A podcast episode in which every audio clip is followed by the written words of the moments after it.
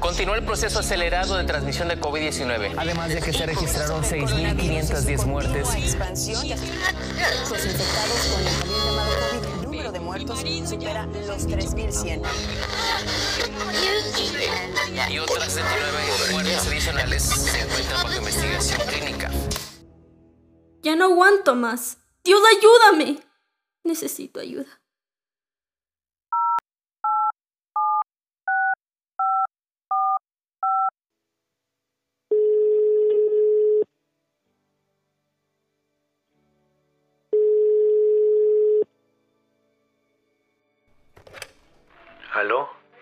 Hola, primo.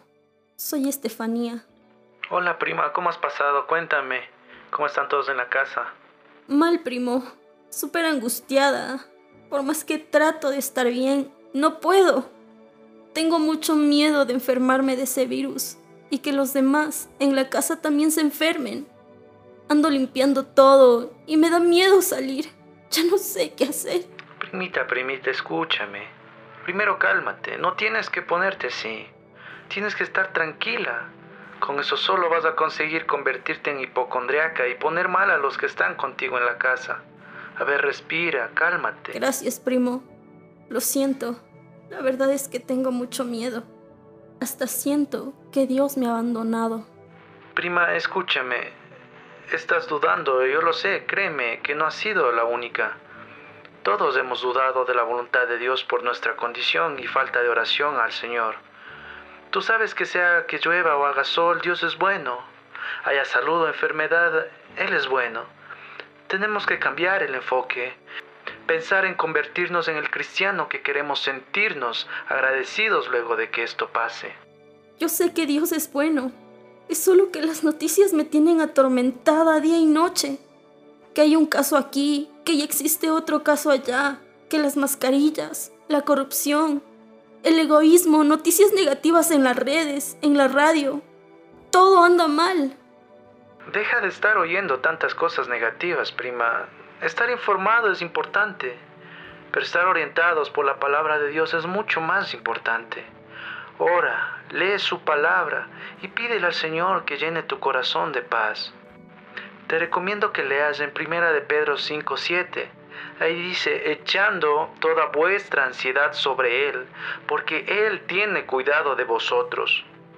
Él sabe lo que necesitas, todo lo que te atemoriza.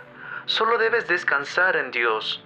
Si aún no has tenido ese acercamiento con Dios, este es el tiempo, prima. Él está a la puerta. Él siempre está dispuesto a recibirnos. Acércate a Dios. Dile, Señor, tengo miedo, tengo incertidumbre. Dirige mi vida. No tienes que pelear sola. Tefa, entiende que más que temer a lo que estamos pasando ahora, deberíamos ocuparnos en ajustar cuentas con el Señor. Como dice en Isaías 1.18, venid y estemos a cuentas. Tienes razón, primo. Gracias por tu paciencia y hacerme entender. Voy a dejar de llenarme con tantas cosas que solo me atemorizan y leeré más la Biblia y le pediré a Dios que me dé su paz y amor.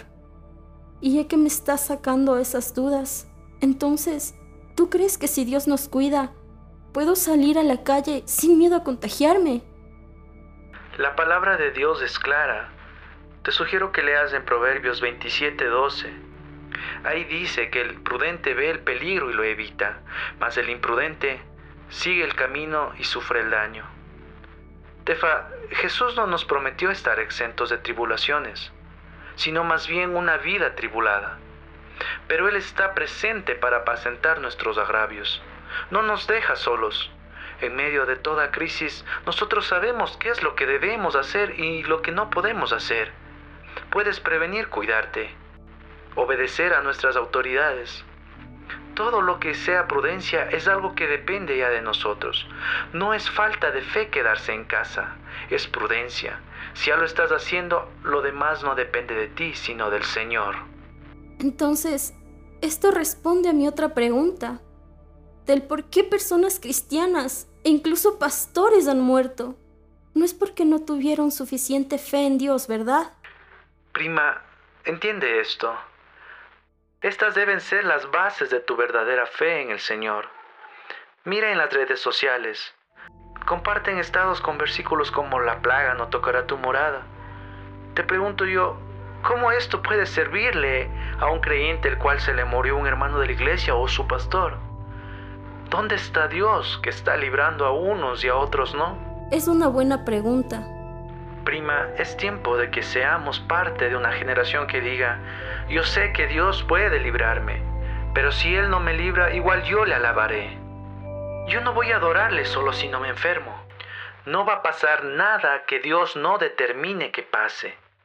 Su palabra dice que todo obra para bien. Y como el apóstol Pablo dijo, para mí el vivir es Cristo y el morir es ganancia. Mis pensamientos solo han sido negativos, Antonio, y llenos de miedo. No recordé la palabra de Dios. Prima, que el miedo no te acongoje, porque tu casa está fundada sobre la roca. Con nuestra fe hay algo también que debe estar muy claro en nuestras conciencias de lo que está pasando. Debemos estar conscientes que el pecado entró en la humanidad a causa de la desobediencia y por causa del pecado la tierra fue herida. Muy herida. Las consecuencias de este pecado nosotros también de algún modo las estamos viendo a través de las generaciones. Esta no es la primer plaga que hemos tenido que enfrentar como raza humana. Tienes razón han existido plagas y hechos que han marcado al planeta entero. Han existido muchos tiempos más severos. Esto no estaba incluido en el plan original de Dios con el hombre, sino que esto ha venido al hombre como causa de juicio por el pecado. Es increíble ver la cantidad de aberraciones con lo que esta generación se está manejando. Es mucho lo que la raza humana ha ofendido a Dios el aborto, matrimonio igualitario, músicas llenas de contenido sexual y violencia y cuánta maldad por todo lado. Dios nos está dejando ver que no somos tan fuertes e independientes como raza humana y que Él es el único que está sobre todo. Ahora lo entiendo, ahora lo veo claramente.